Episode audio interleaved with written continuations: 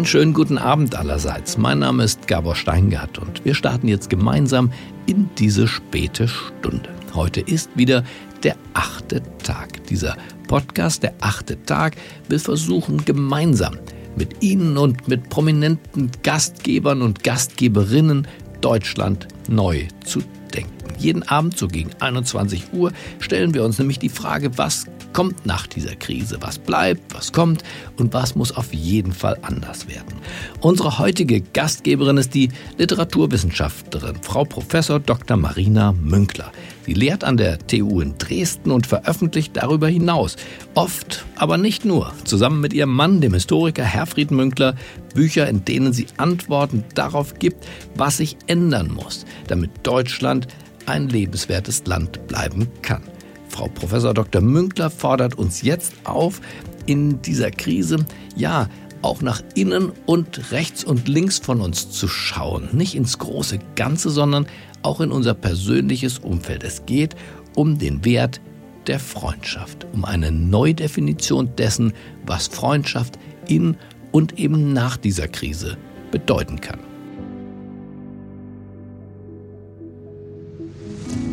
Willkommen zu der achte Tag. Mein Name ist Marina Münkler. Ich möchte Sie heute einladen, mit mir einen kleinen Ausflug in eine Begriffsgeschichte zu machen, und zwar in die Begriffsgeschichte von Freundschaft.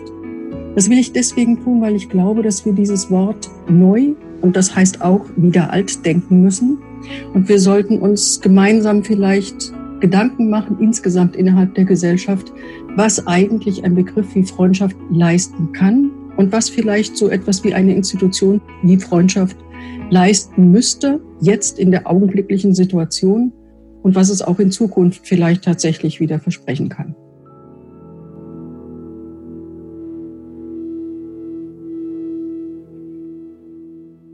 Das Coronavirus, so kann man doch sagen, hat uns eine nie dagewesene räumliche Einschränkung beschert. Und räumliche Einschränkung heißt auch soziale Distanzierung. Das ist jedenfalls der Terminus, der dafür jetzt verwendet wird. Es wird aufgefordert zu sozialer Distanzierung und das klingt dann so, als seien wir jetzt alle zurückgeworfen, entweder auf uns selbst oder auf die Familie. Eltern, Kinder, das scheint jetzt tatsächlich wieder das zu sein, was angesagt ist. Was bedeutet das aber für unsere anderen sozialen Beziehungen? Schon zu den Großeltern wird es ja schwierig, weil die eigentlich zur Gruppe der Risikopatienten, der potenziellen jedenfalls gehören. Und eigentlich sind wir angehalten, uns mit denen nicht zu treffen, unsere Kinder nicht zu ihnen zu bringen, obwohl das praktisch wäre, weil es jetzt gerade keinen Schulunterricht gibt. Aber was heißt das für unsere anderen sozialen Beziehungen? Das ist, glaube ich, ein relativ wichtiger Aspekt, über den man nachdenken sollte, über den derzeit auch furchtbar viel nachgedacht wird. Und vielleicht ist das einer der Vorzüge dieser sogenannten Krise, dass nachgedacht wird über Dinge, über die ja an vielen Stellen eigentlich schon gesprochen, aber nicht immer gründlich nachgedacht wird. Wenn schon die familiären Beziehungen so belastet sind, was heißt das dann für die Freundschaften, die wir haben? Werden unsere Freundschaften die Belastung, die daraus entsteht, überhaupt überleben können? Und was bedeutet das für die Einzelnen, die fundamental auf Freundschaft angewiesen sind? Das gilt insbesondere in einer Stadt wie Berlin, in der 50 Prozent der Haushalte ungefähr Single-Haushalte sind. Das heißt, die nicht über einen familiären Zusammenhalt sich so ohne weiteres organisieren können. Wie belastbar und stabil sind dann Freundschaften, wenn man sich nicht regelmäßig treffen kann? Wie belastbar und stabil sind Freundschaften, wenn sie eigentlich darauf beruhen, dass man viel Zeit miteinander verbringt? Nun hat Facebook, so scheint es schon lange vor der Corona-Krise, dagegen eine Abhilfe geschaffen, indem es sozusagen den Begriff des Freundes ubiquitär gemacht hat. Jeder, dem ich Zugang zu meiner Facebook-Seite verschaffe, ist mein Freund. Jeder, dessen Einladung ich annehme, ist mein Freund. Aber wir alle wissen, dass damit nicht wirklich Freundschaft verbunden ist. Es ist irgendeine Form des Bekanntseins, es ist irgendeine Form des Miteinander Kommunizierens. Dahinter kann sich alles verbergen und das hat man spätestens dann gemerkt, als dieses sogenannte soziale Medium sich umgestellt hat auf ein Medium, das für Firmenkontakte, für Marketing, äh, für Product Placement etc. ungeheuer geeignet ist. Und es ist dann doch zunehmend deutlich geworden, dass das mit Freundschaft eher wenig zu tun hat. Ist aber Freundschaft dann eigentlich nur das, was wirklich enge Sozialbeziehungen bezeichnet? Also Sozialbeziehungen, bei denen man einen ganz regelmäßigen Umgang miteinander pflegt, bei denen man sich vertraut, bei denen man auch vertrauliche Dinge miteinander bespricht. Oder ist Freundschaft nicht doch etwas, was insgesamt für die Gesellschaft relevant ist? Der amerikanische Soziologe Robert Putnam hat vor einiger Zeit für die USA konstatiert, sie entwickelt sich zu einer Gesellschaft des Bowling Alone. Bowling Alone heißt, das, was man normalerweise mit Freunden, Bekannten zusammen macht, das macht man dann alleine. Jeder spielt für sich selbst, so hat Putnam das beschrieben. Und eigentlich gibt es dann nicht mehr das, was man sozialen Zusammenhalt nennt. Gleichzeitig hat man sich aber auch überlegt, dass es innerhalb der Gesellschaft sehr unterschiedliche Arten von sozialen Beziehungen gibt. Mark Granovetter hat das etwa in der Differenzierung von Strong Ties und Weak Ties aufzunehmen versucht.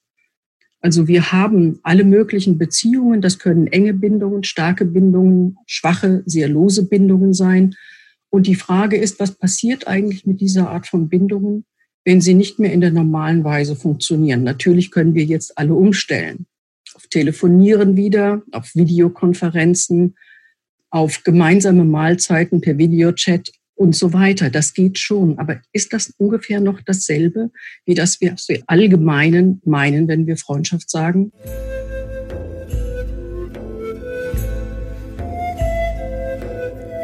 Dafür will ich Sie jetzt einladen zu einem kurzen Ausflug in das antike Denken, und zwar zu Aristoteles. Denn Aristoteles hat sich Freundschaft durchaus nicht als etwas Privates gedacht. Das ist ja etwas, wozu wir meistens neigen, wovon wir aber andererseits wissen, dass es so etwas wie Geschäftsfreunde gibt. Ähm, und es gibt äh, Freunde, mit denen man ab und an mal eine Bar besucht. Also ganz unterschiedliche Arten von Freundschaften. Aber Aristoteles hat dieses Problem zu lösen versucht. Und zwar hat er es zu lösen versucht, indem er unterschieden hat drei Arten von Freundschaften. Diese drei Arten von Freundschaften nennt er die Nutzenfreundschaft, die Lustfreundschaft und die Tugendfreundschaft. Beginnen wir mit dem, was er für die niedrigst angesiedelte Art hält, die Lustfreundschaft. Die Lustfreundschaft ist das, was eigentlich dem Vergnügen dient. Also man trifft sich mit irgendwelchen Leuten, weil es vergnüglich ist, mit denen eine gewisse Zeit zu verbringen. Sie ist aber eigentlich eine Freundschaft, die nur eben um dieses Vergnügen willens da ist. Das ist das, was zentral ist äh, für die Lustfreundschaft. Das gilt aber auch für die Nutzenfreundschaft. Die Nutzenfreundschaft ist da, weil man mit ihr einen Nutzen verfolgt. Und dieser Nutzen kann alles Mögliche sein. Er kann zum Beispiel sein, dass ich irgendwo hingehe, wo ich gutes Essen bekomme. Also wenn ich ein Restaurant besuche, unterhalte ich zu dessen Inhaber eine Nutzenfreundschaft im aristotelischen Sinne. Dann gibt es für Aristoteles die höchste Freundschaftsform, das ist die Tugendfreundschaft. Tugendfreundschaft ist für Aristoteles die Freundschaft unter den Guten. Also denjenigen, die dazu, die danach streben, ihre eigene Gutheit, ihr Gutsein zu entwickeln und die gleichzeitig dieses in dem anderen, mit dem sie befreundet sind, erkennen wollen. Das ist das, was Cicero dann eine Freundschaft genannt hat, in der der andere mein alter Ego ist. Diese Tugendfreundschaft, das hat schon Aristoteles gesehen und auch Cicero hat es betont, ist aber eine seltene Freundschaft. Es gibt kaum Menschen, und die gab es offenbar schon in der Antike nicht, sonst hätte Aristoteles dort das in der nikomachischen Ethik nicht so beschrieben, es ist eine Freundschaft, die überaus selten ist und sie funktioniert nur dann, wenn beide eben ganz und gar auf das Gute ausgerichtet sind. Aristoteles hat daraus aber keineswegs schlussfolgert, dass die beiden anderen Freundschaften, die Lustfreundschaft und die Nutzenfreundschaft, jetzt solche Freundschaften seien, die im Grunde genommen zu gar nichts gut sind. Ganz im Gegenteil. Die Nutzenfreundschaft beispielsweise ist für ihn ausgesprochen wichtig, weil sie zu jener Art von Freundschaften gehört, die die Polis, also die politische Gemeinschaft des antiken Griechenland, zusammenhält. Und vielleicht wird es eine solche Vorstellung von der Gesellschaft als einer Gemeinschaft nach dieser Krise durchaus stärker wiedergeben, als es sie derzeit gibt. Ein wenig kann man das im Augenblick schon beobachten, wenn man Hashtags etwa sieht wie Physical Distancing, Social Solidarity oder aber auch Unite in Distance oder Spread Love, not Corona. Das sind im Grunde genommen Aspekte, die sich in Aristoteles Freundschaftskonzeption schon finden. Denn offensichtlich ist diese Forderung nach Solidarität eine, die nicht so ohne weiteres mit unserer Vorstellung von Freundschaft als einer persönlichen und gar intimen Beziehung zu vereinbaren ist. Was man dabei erkennen kann, ist die Vorstellung davon, dass man anderen etwas zubillige, was nach Aristoteles jenseits der Sphäre von Recht und Gerechtigkeit liegt.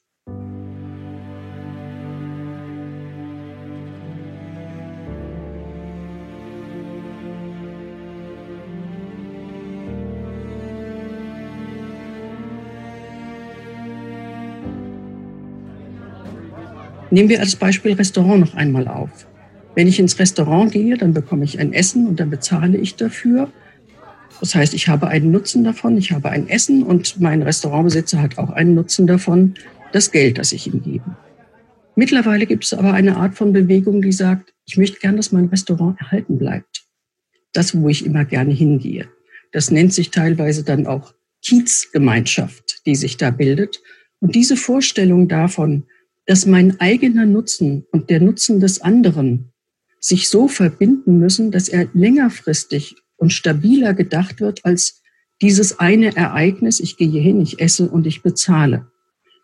Das ist ein Aspekt, der für Aristoteles in der Konzeption der Nutzenfreundschaft eine wichtige Rolle spielt. Der Nutzen muss nicht unbedingt nur als ein ganz unmittelbarer und ein kurzfristiger gedacht sein. Er kann durchaus auch gedacht sein als ein Nutzen, der längerfristig organisiert ist und der zum Beispiel auch bedeutet, dass ich mir überlege, wovon lebt mein Restaurantbesitzer eigentlich, wenn ich nicht hingehe und wenn auch sonst niemand hingehen kann. Wovon lebt mein Friseur, wenn ich nicht zu ihm gehen und mir die Haare schneiden lassen kann? Was macht er dann eigentlich? Es gibt relativ viele Selbstständige in diesen Berufsgruppen, also bei den Friseuren, bei den kleinen Handwerkern etc. Und die alle haben jetzt ein Problem. Dafür gibt es natürlich jetzt irgendwelche Programme, die gerade von der Bundesregierung aufgesetzt werden. Und dann könnte man sagen, na ja, gut, dafür ist der Staat zuständig und der Staat wird es schon irgendwie regeln und dann passt das schon. Aber mittlerweile hat sich doch gezeigt, der Staat wird nicht alles lösen können. Er wird nicht jeden kleinen Selbstständigen tatsächlich so unterhalten können, dass der durchhalten kann für eine längere Zeit. Und dafür ist die Vorstellung eines Nutzens, der nicht ein unmittelbarer nur ist, sondern der so etwas wie eine Freundschaft begründet, ein zentraler Wert, der mittlerweile von vielen geschätzt wird und der auch zu dem führt, was man allgemein Solidarität nennt. Das heißt, ich kaufe Gutscheine fürs Restaurant, ich bestelle dort Essen, auch wenn es nicht so gut ist, wie wenn ich es dort direkt frisch esse, äh, weil ich es mit nach Hause nehmen muss. Ich bezahle meinen Friseur für einen Friseurbesuch, den es gar nicht gegeben hat. Das alles sind Formen eigentlich von Nutzenfreundschaft, weil sie letzten Endes darauf umstellen, dass das, was mein stabiles soziales Umfeld normalerweise ist, mir auch erhalten bleibt.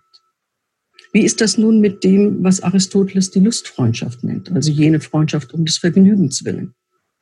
Das scheint diejenige zu sein, die am wenigsten durchhaltbar ist in einer Phase der physischen Distanzierung. Vergnügen scheint derzeit ausgesprochen schwer organisierbar zu sein, außer man akzeptiert, dass auch ein Telefongespräch ein Vergnügen ist. Und da gibt es vielleicht tatsächlich neue Arten des Vergnügens. Zum einen ist eine andere Art von Scherzkommunikation entstanden, in der über Corona, über Ängstlichkeit, über auch Leute, die allzu sehr an Recht und Gesetz hängen, in dem Sinne von, können Sie nicht mal mehr Abstand zu mir halten? Im Supermarkt, da gibt es eine ausgesprochen interessante Spottkultur. Und diese Spottkultur funktioniert eigentlich nur, wenn man sie anderen mitteilt. Spotten alleine macht wenig Spaß, bereitet kein Vergnügen.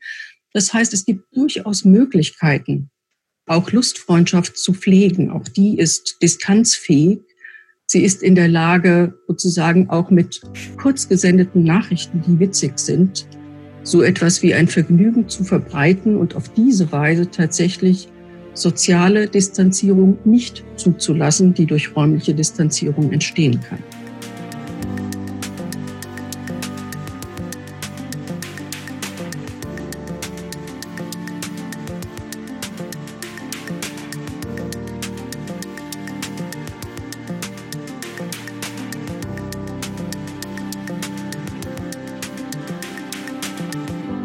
Wie sieht das nun aber mit der Tugendfreundschaft aus, dem allgemeinen Streben nach dem Guten, die für Aristoteles den Kern der Freundschaft bildet?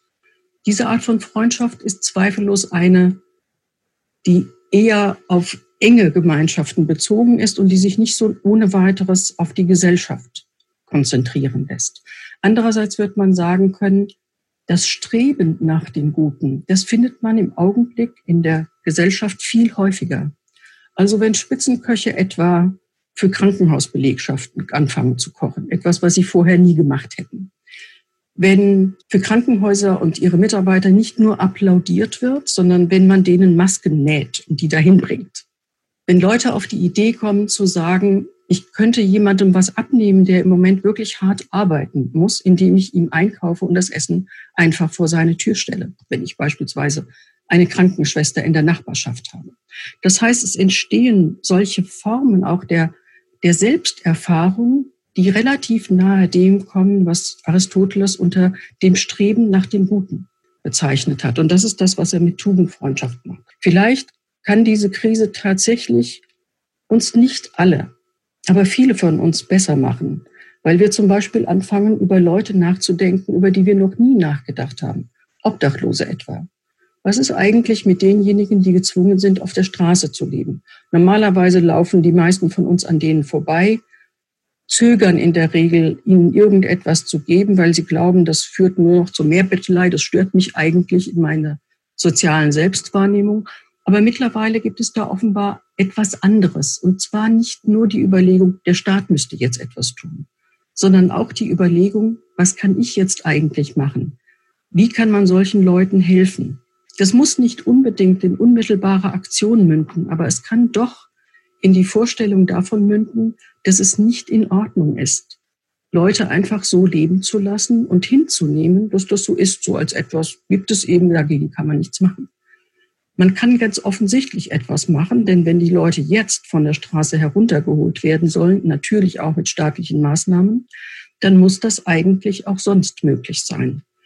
Und wenn so etwas in das Selbstbild einer Gesellschaft eindringt, dann wird man sicher sagen können, das Streben nach dem Guten ist etwas, das so etwas wie Gemeinschaft stiften kann, das vor allen Dingen die Vorstellung davon stiften kann, dass das, was so viel beschworen worden ist, in den letzten zwei, drei Jahren, nämlich der soziale Zusammenhalt, dass das mehr ist, als dass man fordert, dass es im Allgemeinen Solidarität gibt, dass man fordert, der Staat müsste jetzt endlich mal mehr tun für bestimmte Gruppen, dass man eigentlich grundsätzlich nach außen verlagert, was an Gutem zu tun wäre.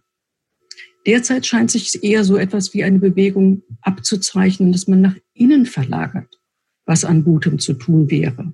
Also in die Vorstellung, die man von sich selbst hat und die Vorstellung, die man auch von anderen hat, die man als mögliche potenzielle Freunde begreift. Und diese Vorstellung davon, dass eigentlich ein jeder mein Freund sein könnte, auch wenn das de facto nicht möglich ist. Das ist das, was Aristoteles dazu veranlasst hat, diese Überlegungen über Freundschaft im achten Buch der Nikomachischen Ethik am Übergang von der Sphäre der Häuslichkeit zur Sphäre der Politik anzusiedeln. Denn diese Vorstellung von dem, was das Gute ist, ist immer das Gute für alle. Es ist nie nur das Gute für mich. Und diese Idee, die so ganz grundlegend eigentlich die politische Ideengeschichte geprägt hat, die könnte wieder dazu führen, dass wir tatsächlich zurückkommen zu einer Art von einander zugewandt sein, die mehr ist als Facebook-Freunde zu haben, die auch mehr ist als mit meinen Kumpels abends einen trinken zu gehen und die mehr ist als mit meinen engsten Freunden mich ganz vertraulich und intim auszutauschen. Sie ist auch die Überlegung, wie kommt eigentlich die alte Frau in meiner Nachbarschaft zu ihrem Essen jetzt? Sie ist auch die Überlegung, was passiert mit denen, die auf der Straße leben müssen? Sie ist auch die Überlegung, wollen wir nicht endlich mal dafür sorgen, dass diese Kinder aus den Flüchtlingslagern in Griechenland herausgeholt werden. Und zwar so, dass man sie nicht einfach adressiert als eine Aufgabe des Staates.